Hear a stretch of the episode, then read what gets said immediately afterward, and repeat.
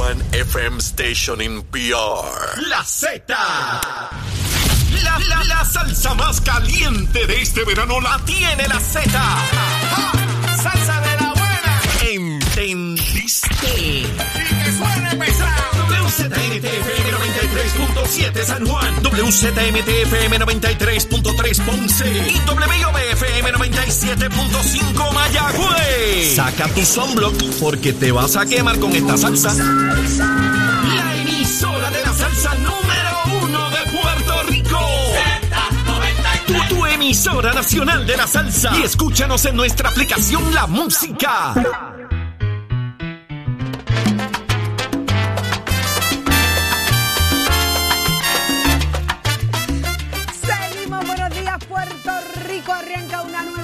Nación Z y usted nos escucha a través de Z93, la emisora oficial del Día Nacional de la Salsa, que eso fue un espectáculo este pasado domingo.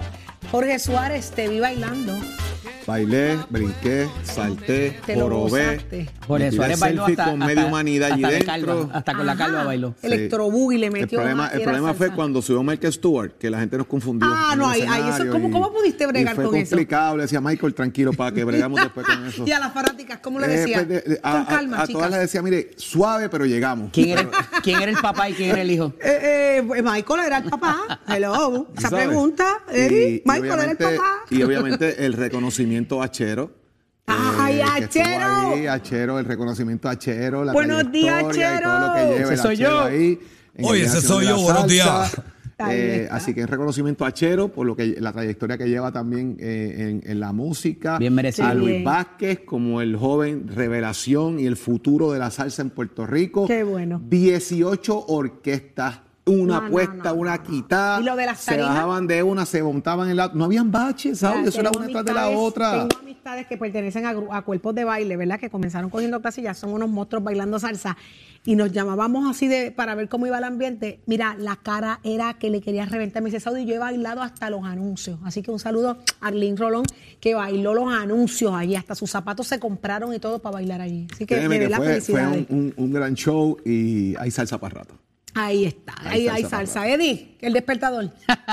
Levántate que el despertador te está velando y te agarra el tapón una nueva mañana llena de información, Así de es. noticias, pero sobre todo el análisis que a ustedes les gusta a través de todas nuestras plataformas. Hoy martes 14 de junio del año 2022. Todas las millas, ya estamos a mitad de junio. Levántate que son las 7 y 7 de la mañana y los titulares los tiene Carla Cristina. ¿Cómo amaneció Puerto Rico y el mundo? Déjalo saber. Buenos días, Jorge, Saudi, Eddie, las personas que nos escuchan a través de Z93 y quienes nos ven en nuestro Facebook Live. En los titulares, el gobernador Pedro Pierluisi expresó ayer su solidaridad con la posibilidad de que los alcaldes se vayan a un paro para defender el fondo de equiparación que la Junta de Control Fiscal pretende eliminar del presupuesto. Y por su parte, el presidente de la Asociación de Alcaldes, Luis Javier Hernández Ortiz, aseguró que además de solicitar a la Junta la moratoria por dos años para el fondo de equiparación, los alcaldes le presentaron varias propuestas con las que pretenden mitigar el impacto de la pérdida de esos fondos después de ese periodo. Mientras, precisamente la Junta de Control Fiscal declaró ayer que el proyecto de la Cámara sobre la reforma laboral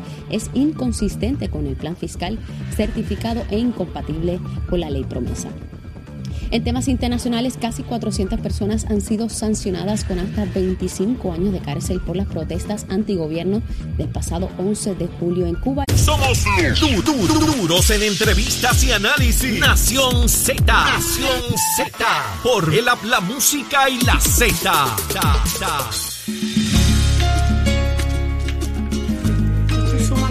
interesada en el asunto de la reforma laboral. Está en proceso. Yo quiero que Jorge Suárez y Eddie López nos expliquen qué está pasando y hacia dónde vamos con la reforma, porque ya la Junta de Control Fiscal, fiscal eh, eh, reconoce y dice y describe que es como inconsistente el plan eh, que han presentado. Así que, ¿cómo, ¿cómo se come esto? Haría un Puerto Rico menos productivo y atractivo. Así a, dice. los, econ- a los inversionistas que desean crear un nuevo negocio y menos puestos de trabajo en Puerto Rico disminuye el crecimiento económico al que el gobierno debe adelantar. el clima de inversión. Las clima palabras de, la Junta de Supervisión Fiscal, según las relatan en los rotativos en el día de hoy. Yo creo que esto es contrario a lo que es lo, lo, que es impulsar al pueblo trabajador, porque yo prefiero traer los inversionistas para que haya más empleo, pero que sigan ganando poco la gente y los beneficios sean menos. Así Entonces, Bueno, eso es lo que yo interpreto de, de, ese escrito, ¿verdad? Usted puede estar de acuerdo o no conmigo, pero mi interpretación en el análisis que yo puedo hacer de alguna forma es que aquí estoy impulsando que vengan inversionistas para que haya más empleo, en lugar de sostener los que tengo con mayor atractivo para que la gente se quede trabajando. Así como yo lo veo. ¿Y esos inversionistas que están viniendo a la isla realmente están generando empleos? ¿Dónde están las estadísticas? Parte, del tema de la inversión en Puerto Rico es que tiene que haber una garantía de un porcentaje de empleo para que tengas beneficios, por ejemplo, a la ley 60, entre otros elementos, ¿verdad? Pero hay gente que no está adscrita a la ley 60, que vienen a inversión y no están adscritos a la ley 60, que tienen que generar una cantidad de empleos y eso se adjudica a la cantidad de seguros sociales que entran al Departamento de Hacienda y otros elementos. Habría que preguntar si en el Departamento del Trabajo se están registrando todos esos seguros sociales nuevos que se supone que estén generando empleo. Mira, hay que retrotraernos. Eh, eh, obligatoriamente a lo que fue el 2017 y lo que ocurrió con esa reforma laboral, de esa primera reforma laboral de la administración Roselló Nevares. Y esto es importante porque eh, se traía el asunto eh, sostenido por la Junta de que nos teníamos que convertir en una, en una jurisdicción como algunas en Estados Unidos de lo que se llama del empleo at will, el empleo voluntario que no hubiese esta situación de que te, despidos injustificados y todo este tipo de situación. Se trajo en la discusión de la ley 80, como recordarán, y eh, no nos convertimos en eso, pero se redujeron todo lo que eran días de enfermedad, días de vacaciones y otros eh, reconocimientos que se le daban al empleado público y privado. ¿Qué pasó? Con el pasar del tiempo se dieron cuenta de que esto no funcionó y quedó un desfase entre lo que era el empleado público y el empleado privado que al día de hoy todavía subsiste. El empleado público quedó con más derechos que el empleado privado. Fue el saldo final de esta reforma y, nueva reforma eh, sostenida. Por tanto, lo que se quiere traer ahora es un middle ground, ¿verdad? O un even playing field que estén en la misma condición el empleado público que el privado con sus días de enfermedad, con sus días de vacaciones, con sus licencias y con su empleo o su participación en el empleo que sea de alguna manera este, de, que tenga eh, eh, su, derecho propietario eh, bien representado y de alguna manera reconocido. ¿Por qué la Junta se niega a hacer esto? Porque quiere que nos parezcamos más a esas jurisdicciones en Estados Unidos donde el, emplea, el empleador, el patrono, pueda contratar y también despedir libremente sin que haya un caso en el Departamento del Trabajo, sin que venga una demanda, sin tener que pagar la mesada, todo eso eliminarlo y haya un libre flujo de contratación y despido. Si eso va a ocurrir o pudiera ocurrir en Puerto Rico con la situación que tenemos ahora, donde no hay mano de obra, donde no hay los recursos para poder contratar siquiera con estas condiciones, imagínense si eh, nos quedamos así o, vemos para atrás, Vemos para atrás porque quien habló aquí de mil inversionistas fue Luis Fortuño.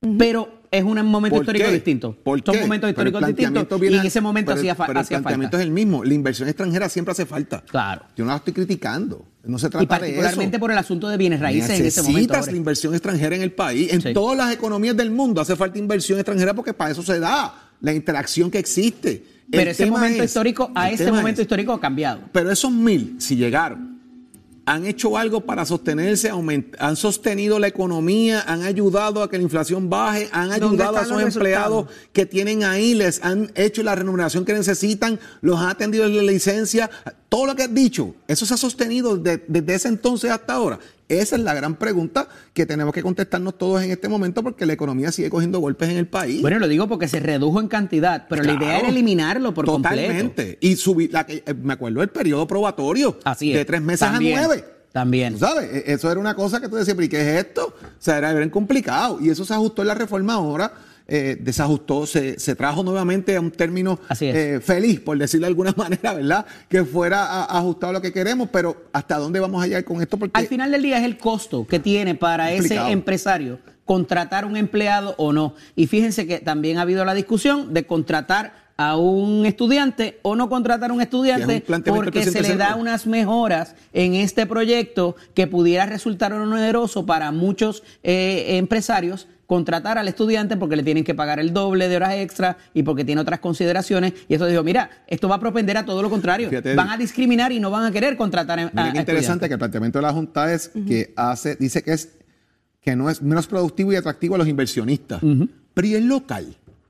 ¿Cuándo van a atender también el comercio local en este sentido? Pues fíjate, están mirando todo el tiempo el tema de la inversión extranjera, que vuelvo y digo, no es mala, hace falta, pero también hay que buscar la manera del impacto que esto tiene también con el comercio local, eh, ¿verdad? El saldo, porque hay quienes están a favor, quienes están en contra, el costo de vida. Volvemos otra vez, tema que habíamos tocado anteriormente, la gasolina, señores, el precio de la gasolina obliga a que usted salga menos, menos cine, menos chinchorro, menos restaurantes. Eso tiene una implicación en cadena. Fíjate, pero ahí, ahí tengo que diferir de ti porque me parece que ellos están hablando del clima de inversión sin particularizarlo con la inversión foránea. Y es por eso que el representante y presidente del cuerpo, Tatito Hernández, le dice, demuéstrame un estudio, mándame para acá algo que diga que esto va a propender a que más gente sea contratada, eh, que estos puestos que se necesitan, ahora por los que están aquí y los que llegaron, van a ser más o, va, o voy a poder llenar estas plazas de empleo porque va a ser mejor la, la, la, alternativa de no dar esos beneficios versus darlos. Entonces, eh, eh, me parece, pero al final del día, lo que me parece que es sumamente, que, que, necesita ser atendido, es el hecho de que el empleado privado y el empleado eh, público, ahora mismo hay, un desfase brutal. Pero fíjate, eso viene atado, a que aquí antes vamos, vamos a entrar por qué el clima de inversión en Puerto Rico era el clima de inversión en Puerto Rico, porque existían las 936. Y eso trae, aunque, usted, aunque suene extraño, era un tema de taxation de impuestos, era un tema de economía, era un tema de mano de obra barata, era un tema que Puerto Rico era chévere para invertir porque yo dejo dinero allí, repatreo para Estados Unidos sin tener. Habían siete, ocho bancos. Bancos, o sea, había, el tema era diferente, era un clima complicado, ¿verdad? Y esto no tiene que ver con temas de estatus político, para que no empecemos ahí ya a decir, no, que si la estadidad no tiene nada que ver, tiene que ver con un tema económico, de lo que había a lo que tenemos. ¿Y, dónde estamos hoy? Con que Puerto Rico era una plaza importante de inversión en cuestión de mano de obra, de buena calidad de mano de obra y era barata. Ahora el clima cambió y qué vamos a hacer para ajustar esto, que es la gran pregunta que yo me hago. Lo que pasa es que a nivel de Estados Unidos eso iba a acabar en algún momento porque también era un corporate eh, welfare, lo que ellos le llamaban. O sea que había unas ganancias desmedidas y había hasta una competencia desleal de las compañías que estaban aquí y alegadamente producían aquí versus las que producían en Estados Unidos. ¿Qué pasó? Esas compañías no se fueron para Estados Unidos. Esas compañías se fueron para Brasil, se fueron para Irlanda, se fueron para las Filipinas. Y, ahí es que viene el asunto de la administración Trump que dice, yo quiero traer eso de nuevo a Estados Unidos y si no, te voy a poner un arbitrio de Dios y su madre a todo lo que haga. Eh, eh, tampoco ha funcionado, by the way. Porque no, esa, han ¿Cómo traigo para que esa gente que se queden acá, que era el clima de inversión que había en Puerto Rico, lo tengo en otro lado, con mano de obra buena, barata, que pues, el tema era la repatriación de dinero, cómo repatriar para eliminar los taxes. Ahí estaba el tema encajado al, final del día. y los impuestos y los, trabajos sí ah, estaban ahí. Más allá de la 30A y de otras alternativas que habían de taxation, que pudieron haber resuelto el problema, que hay mucha vuelta en el Congreso. Y los empleos sí estaban ahí, que es una de las quejas con la ley 60 con el Código de Incentivos de que no hay una verdadera fiscalización ante la creación de, empleos que se sostenía o se, o se, se, proyectaba, se presentaba que iba a existir y que parece, parecería que no necesariamente ha sido así del todo con estos 2022. Óyeme, Los 22 más que nada, porque el 20 la exportación es el... La 60. Aprovechando que tenemos este mismo tema, ya está con nosotros en línea telefónica Raúl Candelario, experto en economía. Buenos días, Raúl. Buenos días, Raúl. Buenos días, Raúl aprovechando que tenemos este mismo tema. Ya Ahí estamos, estamos en, eh, Raúl, vamos. Raúl, necesito que, que eh, me escucha por el teléfono. Mira, eh, yo estoy de espectador, yo lo estoy viendo ustedes ya, y ustedes encaminaron el tema del día. Pero por ahí voy, pues quiero, quiero traer algo, quiero, quiero añadir a la discusión algo importante, y es el tema ¿Cómo vamos a sustituir el impuesto del 4% adicional, que es otro golpetazo al presupuesto de Puerto Rico? Ya la legislatura ha dicho de alguna manera que lo pueden atender. ¿Cómo lo ves tú? Pues mira, yo creo que hay unos elementos eh, sustantivos que tienen que ver en, esto ahora mismo. Eh, ciertamente, tanto la legislatura como el Ejecutivo han hecho trabajos para tratar de acomodar, eh, mantener ese recaudo que genera ese 4% actualmente. El problema es cómo se hace. Y aquí ha habido unas propuestas del sector privado a través de la Asociación de Industriales y otros sectores, eh, etcétera, más eh, lo que ha traído el Ejecutivo. Entonces, parece, pareciera ser, eh, luego de las pistas públicas que se celebraron ayer, y precisamente he estado leyendo esos memoriales, que lo que sucede es que unos van a tener menores cargas económicas y otros van a asumir cargas económicas de los menos. Y eso crea un desbalance que ciertamente va a poner a, a, los mayores y grandes compañías a cubrir eh, elementos de pago que tenía anteriormente ciertas eh, ciertas compañías y las va a cubrir entonces las grandes y eso pues eh, a quien a quien afecta más es a las mayores compañías que hay en el país a los cuatro o cinco grandes compañías del país que están aquí y eso es lo que ha creado ahora mismo la disputa y ese es el asunto a, a atender. Fíjate, y eso va atado, obviamente, a que tenemos un presupuesto que hay que aprobarlo en Senado hoy para que la Junta pueda emitir sus comentarios y saber qué vamos a enmendar, qué no vamos a enmendar, si estamos de acuerdo, si no estamos de acuerdo, porque ese plazo se vence hoy de la prórroga de periodo de la legislatura. ¿Pudiesen en ese presupuesto atender lo que puede ser eventualmente este desfase de ese ingreso del 4%, Raúl? Bueno, al final del camino tenemos que pensar que el recaudo se está contando con él. Eh, por lo tanto, a, nivel del presupuesto, pues eh, está ahí. O sea, ellos, ellos lo están incluyendo. Eh, claro, al no ser leyes aprobadas, pues, digo, al igual que todo el presupuesto, la mayor parte son proyecciones, pero al no ser, al no ser leyes aprobadas, se está incluyendo en base a lo que se va a atender próximamente a nivel de la conferencia, pero como tú bien dices, una cosa es lo que se haga legislativamente y otra es lo que determine la Junta. Entonces, eh, nos vamos probablemente a ver en los próximos cinco, seis días eh, que la Junta va a estar haciendo una determinación sobre el presupuesto. Eso es lo que yo anticipo en este momento. Pero al fin y al cabo, ¿Tú crees que deben haber? ¿Habrán cambios? ¿Tú, anticipas que pueden haber cambios? Yo, yo, yo, yo creo que, que, lo que el Senado está promoviendo va a haber cambios. Eh, y creo que algunas de las cosas que el Senado está promoviendo las van a incluir, es parte de los ajustes que se hacen cuando cruzan las medidas. Eh, lo que no debe ocurrir es que haya eh, grandes cambios en la totalidad del presupuesto recomendado. Yo creo que eso se va a quedar sustancialmente igual. Así que pasan a hacer las cosas que están dentro del presupuesto, como, como discutimos la semana pasada, yo, y eso es eso básicamente lo que se espera, ¿verdad? Que, que se realineen partidas y haya sectores que el Senado desea atender con mayor rigurosidad y lo puede hacer en, este momento. Y no creo que sean enmiendas tales que la Cámara necesariamente no concurra. o sea, piensa que vamos a tener piensa que vamos a tener ese segundo presupuesto balanceado, el primero pagando deuda ya en línea. Siempre cuando la Junta entienda que es un presupuesto balanceado. Fíjate que ahora lo, ato, ahora, lo ato, ahora lo ato con la reforma laboral, ahora lo ato con la reforma laboral que estaban discutiendo ustedes ahora uno de los elementos que yo encontré que, que a lo mejor pudo abonar un poquito más a su discusión es que también el país tiene que tener un cierto grado de estabilidad, ¿verdad? Y aquí no hace mucho que se cambiaron las leyes laborales, se han hecho diferentes intentos otra vez, nuevamente tenemos este proyecto, o sea, que, que hay un momento que hacen falta darle un espacio y unos grados de estabilidad. Ciertamente puedes recuperar ciertas de las áreas que se modificaron anteriormente, pero de verdad hay que darle, hay que, hay que darle espacio que estas cosas crezcan y, y tres, cuatro años no es un espacio suficiente. Y, al final del día, o sea, ves más el tema, porque fíjate, a mí lo que me llamó la atención, eh, eh, Raúl, dentro de todo esto es la expresión de que esta reforma es mala para un clima de inversión. Ah, muy eh, tremendo comentario.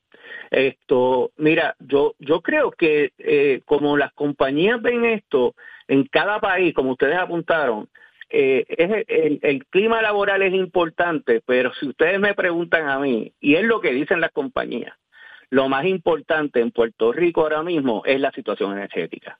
O sea, ese es el maker breaker de las compañías. La parte laboral es sustantiva, la parte laboral es importante, los costos son importantes, los incentivos son importantes, pero de lo que más consumen a estas compañías es cuánto están invirtiendo en el costo energético o las cosas que han tenido que hacer como inversión para poder manejar el costo energético. Así que cierto que la parte laboral es importante para las compañías y el clima de inversión, por lo tanto, eh, ahí tomo punto aparte de la, de la posición de la Junta en, ese particular, porque eh, nuevamente no es un solo factor. Aquí el problema es cuando tú tratas de aparcelar cada factor. Eh, y aquí hay que trabajar con políticas integradas. Y en este caso, lo que es eh, la energía, lo que es ahora mismo el agua, que sigue subiendo sustancialmente y muchas de estas compañías necesitan una cantidad de agua increíble para poder operar. Eh, lo que es entonces también la seguridad en términos generales. O sea, que, que no podemos tomar esto a parcelado y yo creo que cada vez que la Junta hace expresiones, la hace sobre elementos particulares. A lo mejor todos juntos eh, debe ser un mejor análisis que hacer eh, análisis aparcelado. Infraestructura al final del día. Raúl, como siempre agradecido de tu tiempo. Cómo no, que tengan buen día y excelente diálogo eh, que estaban teniendo. Gracias, hermano, cuídate. Gracias por estar con nosotros. Ahí está Saudi. Ahí está. ¿Y dónde está salsa? Es en la NBA. ¿Dónde está Tato Hernández? ¿Dónde están los Celtics? Está llorando. Está celebrando en ese segundo Está llorando. Y al final. Está llorando, Tato. ¿Qué pasó ahí? ¿Cuál fue la jugada? ¿Cuál fue el movimiento? Muchos celebrando en ese segundo quarter, Tato. ¿Y qué pasó al final? Así mismo es, Titi Saudi, compañero. Hayan triste, hayan crying very much. ¿Lloraste? que sí que, que en el segundo cuarto dije, si no ganamos hoy aquí no prendan vela. Mira, después del tercero en adelante, yo decía, apago el televisor o lo dejo prendido. Qué bien. Ay, bendito. Eso es parte del juego. Así mismito en mi Boston Celtics que están en la final contra los Golden State Warriors en el quinto juego. Pues ellos como que empezaron muy bien ese segundo cuarto mejor, pero vino un señorito que se llama Andrew Wiggins, fallame. Eso fue veneno para nosotros. Ese pana nos bombió. 26 puntos con 13 rebotes. El Clyde Thompson le añadió 21 puntitos más y los Warriors de Golden State se llevaron ese quinto juego 104 a 94. Ahora la serie está 3 a 2, señoras y señores. Y mis Boston están contra el padre y la pared. Pero vienen para Boston a jugar. Vamos a ver si en Boston le sacamos este jueguito y se pone la cosa. Ahora se juega uno y uno. Hay un día de descanso por ahí. Vamos a ver qué es lo que pasa. Pero estamos feos para la foto y horribles para el video. Así que yo como quiera voy a mi bostoniano, vamos a ver qué es lo que pasa y me uno a las palabras de ustedes ahorita en este gran homenaje que le hicieron en el Día de la Salsa al señor Luis Antonio Hiraldo, el hachero, sabe que lo quiero un montón, que es mi gran amigo de toda la vida, tenemos una amistad de Ave María, como más de 30 años. Bueno, el hachero me llevaba a la escuela, imagínense. Así que ya usted sabe cómo es eso y lo aprecio mucho. Oiga, si usted quiere ver una buena entrevista que este servidor le hizo a la chera, busque en mi canal de YouTube Somos Will Puerto Rico, hay una entrevista para que ustedes conozcan cómo empezó el hachero en la radio y todas las aventuras que este gran ser humano tiene y gran conocedor de la salsa. Sabe que lo quiero un montón. Que tengan buen día. Achero, my friend. Noticias, controversias y análisis. Porque la fiscalización y el análisis de lo que ocurre en y fuera de Puerto Rico comienza aquí en Nación Z. Nación Z por, por Z93.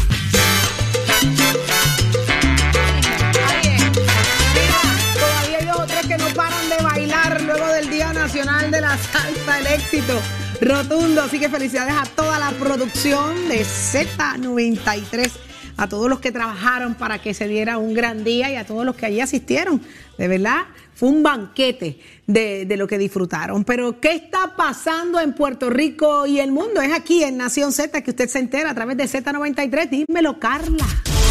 Buenos días, Saudi, Jorge y las personas que nos ven a través de nuestro Facebook Live y quienes nos escuchan en eh, Z93. En los titulares, el gobernador Pedro Pierluisi informó que antes de fin de mes anunciará el futuro del estado de emergencia por violencia de género contenido en la orden ejecutiva que emitió en enero de 2021 y que expira el 30 de este mes. Y por otro lado, la Cámara de Representantes informó que buscará aprobar legislación que contenga el mecanismo para sustituir los casi 1.700 millones de dólares que produce el arbitrio de 4% a las empresas foráneas y que promueva que este tipo de industria se mantenga en suelo puertorriqueño.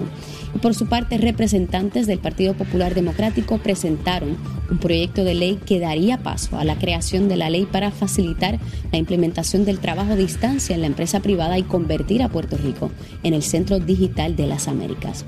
Y en temas internacionales, el Instituto Nacional de Migración Mexicano informó que al menos 37 cuerpos de migrantes han sido recuperados entre enero y mayo de este año en México al intentar cruzar la frontera con Estados Unidos.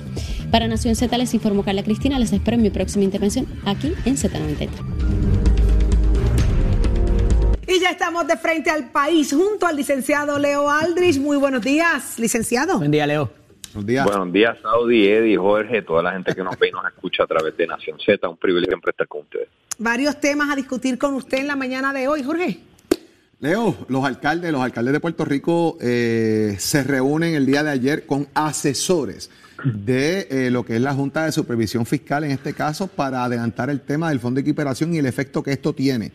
Te voy a hacer dos planteamientos para que puedas quizás un poco, el eh, eh, un poco más el análisis, ¿verdad? Y es que aquí estamos hablando que este fondo eran 350 millones, ya va por 88 millones. Esto tiene sentencia de muerte para el 2024. Los municipios pueden perder de un 50 a un 70% de sus ingresos. Dicen que le den dos años para reestructurarse y buscar alternativas. ¿Será esto quizás de alguna manera esas alternativas? Impuestos, buscar cómo recoger dinero, qué van a recortar, qué van a hacer para recuperar este dinero. ¿Cómo tú ves todo esto, Leo, de aquí a dos años y ves qué alternativas ocurren? Pues mira, yo sé que estamos en verano y que pues, la gente trata de despejarse y, que las cosas técnicas como un término como fondo de equiparación pues no son lo más sexy, no son lo más glamuroso, no son lo más divertido, pero, pero el fondo de equiparación es lo que le da vida a un sinnúmero de municipios, a casi cuarenta y pico de municipios, 43 municipios. Si eso se elimina en su totalidad, estamos hablando de que la mitad de los municipios en efectos prácticos van a desaparecer y usted puede decir, bueno, a mí los municipios ni me van ni me vienen, pero lo que pasa es que para la gran mayoría de las personas en Puerto Rico, especialmente mujeres, especialmente eh, personas con poca escolaridad, especialmente personas vulnerables sin trabajo, la primera cara de lo que es el gobierno, el primer rostro de lo que es una entidad o una autoridad gubernamental es ese funcionario municipal, es ese alcalde. Alcalde, necesito una situación, tengo una situación en mi barrio particular, o tengo una situación en mi casa en particular, o sucedió esta lamentable muerte y no tenemos fondos para llevar a cabo las exequias. Lo, lo, lo que podría parecer pequeño, que no es a nivel macro, ¿verdad? No es una política pública a nivel de toda la isla, pero lo, lo chiquito se atiende desde el nivel municipal. Y si reduce o si se desaparecen esa, esa, la mitad de los municipios, han identificado 30, pero realmente son más, si se desaparecen, pues va a tener un impacto súper, súper eh, duro, especialmente a la gente más vulnerable, a la gente que realmente eh, en su mayoría están fuera del área metropolitana y creo que este asunto se tiene que atender con mayor premura y tú identificaste correctamente, Jorge, que se eh, eh, reúnen los alcaldes con asesores. Me parece a mí que deberían tener la Junta una deferencia mayor porque estos son eh, funcionarios electos y no solamente funcionarios electos, sino que representan, en el caso de los populares, a 45 alcaldes populares y en el caso de los PNP a 33 alcaldes PNP la Liga de Ciudades también está involucrada en estos esfuerzos. Así que me parece a mí que esto es un asunto que puede ser que defina el verano, porque estamos hablando de la, del, del, futuro de cómo se gobierna eh, los municipios en Puerto Rico. Eh, Leo, a mí me estuvo un poco conspicuo el asunto de que solamente extendieran por dos años. ¿Por qué no uno? ¿Por qué no cinco? Y que, pudieran lanzar cierto tipo de acuerdo con una extensión de dos años para el fondo de equiparación. De acuerdo, o sea, eh, eh, no es lo típico que hemos visto de 350 millones a cero eh, en poco tiempo. Es, como dice Jorge, una sentencia de muerte y es un es un asunto yo creo que realmente ideológico, filosófico de parte de la Junta de Supervisión Fiscal, porque hay, hay otras formas, ¿verdad? Y si, y si se le quiere allegar dinero a los municipios, pues deberían eh, eh, participar en ese esfuerzo. Algunos alcaldes han identificado que si hay enmiendas a la ley 2022, ahora mismo es la ley 60, pues que esa, esos ingresos adicionales sean dirigidos a los municipios. No sé qué va a pasar con los municipios, pero el fondo de equiparación era la manera de que estos municipios eh, subsistieran, existieran. Eh, y de nuevo, creo que el rostro de los puertorriqueños, o sea, el rostro del gobierno ante la mayor parte de los puertorriqueños es ese gobierno municipal que se va a ver afectado. Y yo coincido con algunas apreciaciones de los alcaldes de que la Junta de Supervisión Fiscal realmente nunca entendió el municipalismo y cómo es que funciona la estructura municipal. Eh, porque se, se, espantan, creo, con lo de que ah, un territorio tan pequeño hay 78 municipios, eh, pero y, creo que están acostumbrados también al asunto de los counties y me parece que hay que también tomar en cuenta, Eddie, eh, lo decía el alcalde, el presidente de la, de la Asociación de Alcaldes, eh, estás por 88 millones de dólares sacrificando 1.500 millones de dólares porque los fondos de recuperación a través de FEMA se tramitan a través de municipios, a través de counties y pues habría que ver si eso está en efecto está en riesgo. Y de reembolso, Leo, los reembolsos, que, que es el problema ahí. Si no tienen los chavos los municipios, no, no pueden hacer la obra para que el reembolsen. Así que eso es parte de, esa, de ese reclamo, Saudi. Así Oiga, Pedro, licenciado, eh, hablando precisamente de, los municipios, tenemos que tocar el tema de Mayagüez porque se declaró culpable un excontratista precisamente de, la poltrona municipal. ¿Cómo le cae el asunto? Pues mira, e, ese, eso va a seguir ocurriendo, ese, ese caso federal que corre paralelo al procesamiento ante el FEI del alcalde Guillito eh, va a seguir ocurriendo, va a seguir, vamos a seguir viendo alegaciones de culpabilidad por, un hecho empírico, ¿verdad? Por un hecho que es eh, estrictamente numérico y es que en el foro federal, tanto en Puerto Rico como a través de los Estados Unidos, el 98% de los casos criminales se resuelven a través de un, de un acuerdo de alegación de culpabilidad. Eh, o, o, de una, de verdad, o de levantar las manos. O sea, que de cada 50 casos, 49 se resuelven de esa forma Así que vamos a seguir viendo esas declaraciones de culpabilidad en ese caso que corre paralelo a el del alcalde Guillito a nivel estatal. Las razones, pues ya las hemos discutido en este espacio anteriormente, están buscando comprar riesgo, están buscando mitigar la posible pena que viene, la pena, la pena en el ámbito penal que se les aproxima con, una, con, con un caso criminal eh, y están buscando mitigar, reducir esa pena de modo que pues no tengan que cumplir cárcel o si tienen que cumplir cárcel sea lo menor posible. Esa es una de las razones principales por las cuales las personas se declaran culpables, no es por altruismo, no es por, bueno, también hay eso, ¿verdad? Que hay un arrepentimiento genuino, pero la principal razón es que usualmente ven que saldrían eh, potencialmente mejor si buscan un acuerdo de culpabilidad y por eso es que vemos que de cada 50 casos 49 se declaran culpables. No digo que vaya a ser en todos, eh, ¿verdad? De, del asunto de Mayagüez se vayan a declarar todos culpables, pero me sospecho que es muy posible que ese sea. Ya, van dos. En este caso, eh, Roberto Mejil Mellado y, y hay otra figura también que ya se declaró culpable en el foro federal. Sin embargo, la investigación al alcalde va a dirigir al foro estatal. Y hay quienes dicen, ah, y hago el planteamiento de lo que, de lo que se comenta, ah, pero es que fíjate, los federales no entraron con guillitos, están los estatales acá bregando, y, están tratando como que de separar el tema de que lo federal puede ser más fuerte que lo estatal.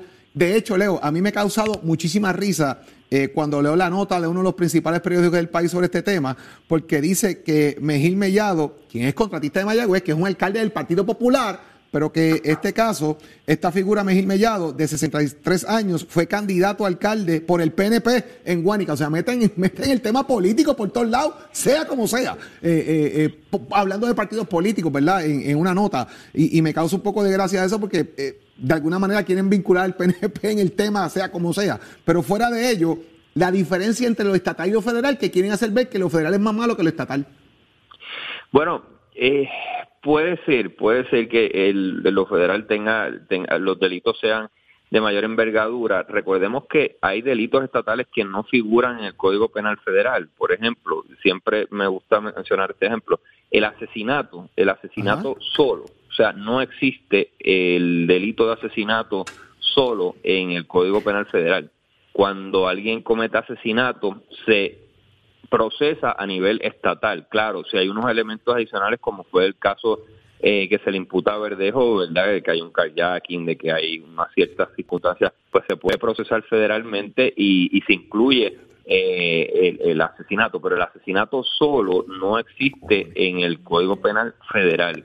Violencia doméstica tampoco existe en los estatutos penales federales, eh, salvo unas rarísimas excepciones que se pueden traer por los pelos, pero eh, realmente hay delitos estatales que no se configuran federalmente y eso es a grandes rasgos lo que sucede en el caso de Guillito. Hay unos delitos estatales que no están consignados en el ordenamiento penal federal y por eso se les procesa por esa vía. Ahora, en la defensa, hábilmente, me parece a mí que Harry, Harry Padilla ha señalado y ha resaltado que si las autoridades federales tuvieron ante su consideración toda la evidencia y no decidieron eh, procesar a Guillito ni referirlo a, nadie, pues que, que, es porque concluyeron en su pericia que no había habido delito. Eso obviamente le corresponderá determinarlo al Poder Judicial en Puerto Rico y eventualmente a un jurado si es que llega a eso. Qué interesante, ¿verdad? Y que vengan, y, que esta Complicado. persona era, era ex contratista, ya no estaba, tuvo que salir, ¿verdad?, del anonimato prácticamente de, para venir a, responder a estas Leo, ¿Eso de alguna manera le abona a, las, a la defensa del alcalde en términos de que a él, ¿verdad?, lo, lo, lo, timaron o por el contrario eh, debió haber sabido o hay alguna pincelada de que debió haber conocido por dónde iba la cosa? Pues yo, yo he señalado eso públicamente, de que es un catch-22, es, una, bien difícil porque o reconoces que sabías, y eso es un delito, por supuesto, eh, te podrías implicar delictivamente, o dices que eh, fuiste timado, que eso es lo que ha argumentado la defensa, que fuiste timado, y pues aunque puedes eh, quizás triunfar en el ámbito penal, pues fuiste timado después de 30 años en la poltrona municipal, donde tú eras el cacique, donde se supone que superas todo, donde eras el presidente de la junta esa de Medi que determinaba para dónde iban los fondos. O sea, que en el mejor de los casos, en el mejor de los casos, fuiste incompetente. Leo, eh, tú, has sido, y, por mucho tiempo, yo creo que, ¿verdad? Yo, el tiempo que llevo en este programa, eh, que he estado compartiendo contigo desde que, desde que llegaste al mismo, el tema de educación ha sido uno que hemos tocado mil y una vez por los años que llevamos aquí.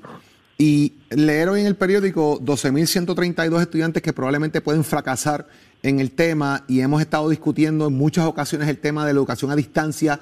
Eh, estamos hablando de, de 16.000 estudiantes en diferencia en, en, matrícula, Leo, del año pasado a este año en el, en el salón de clase.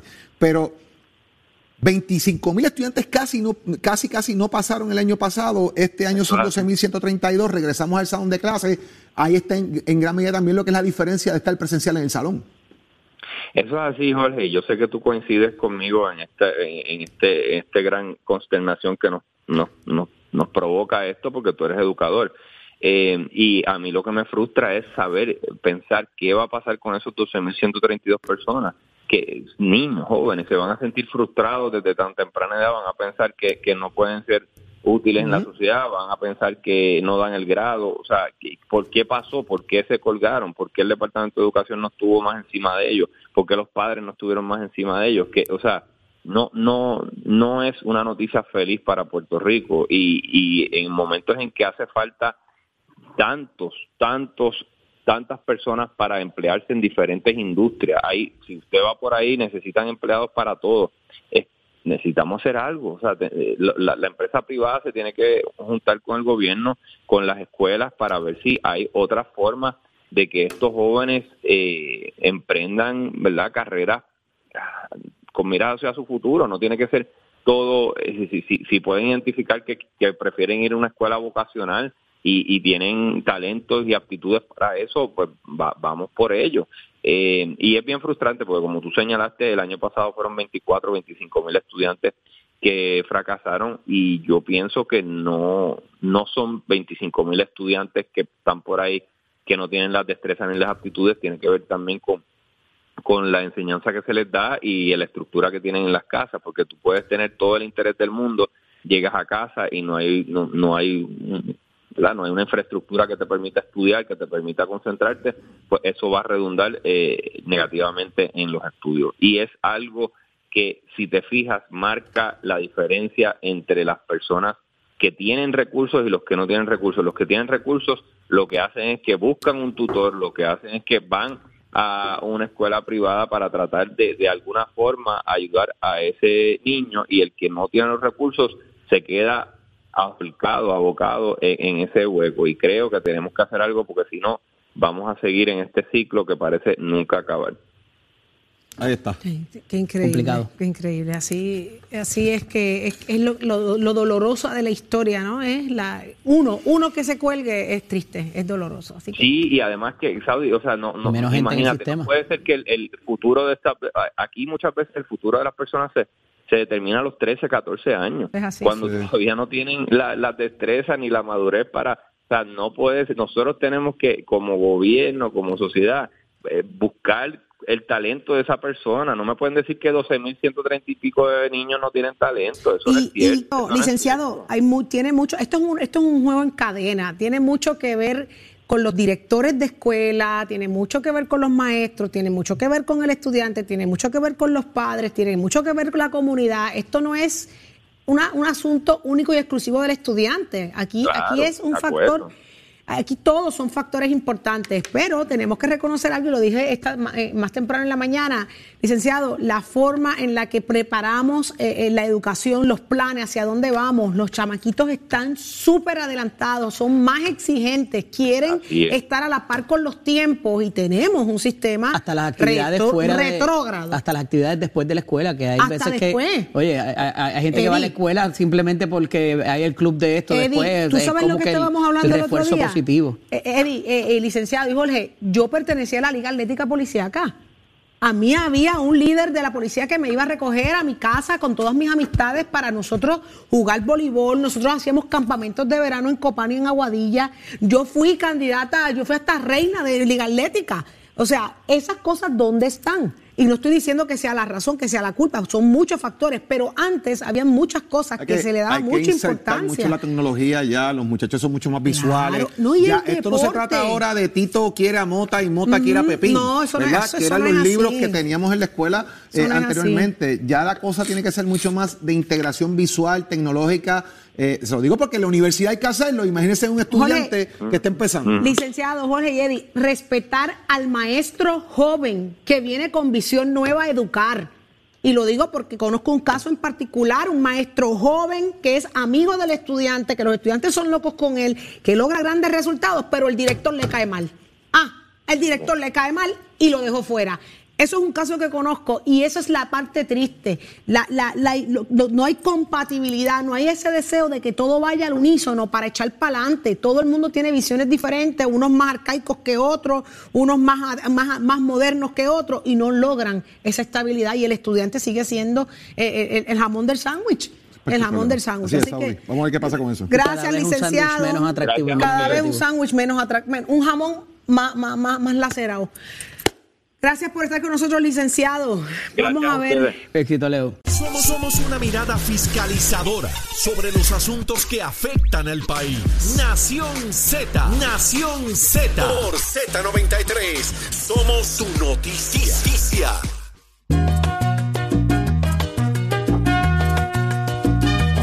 Óigame, él llegó tempranito, él vino, él saludó, pero yo rápido me fijo en la corbata, porque usted sabe que la corbata es la que define, ¿eh? la que uno sabe. Ya, yo no sé cómo él viene la medicina que trajo?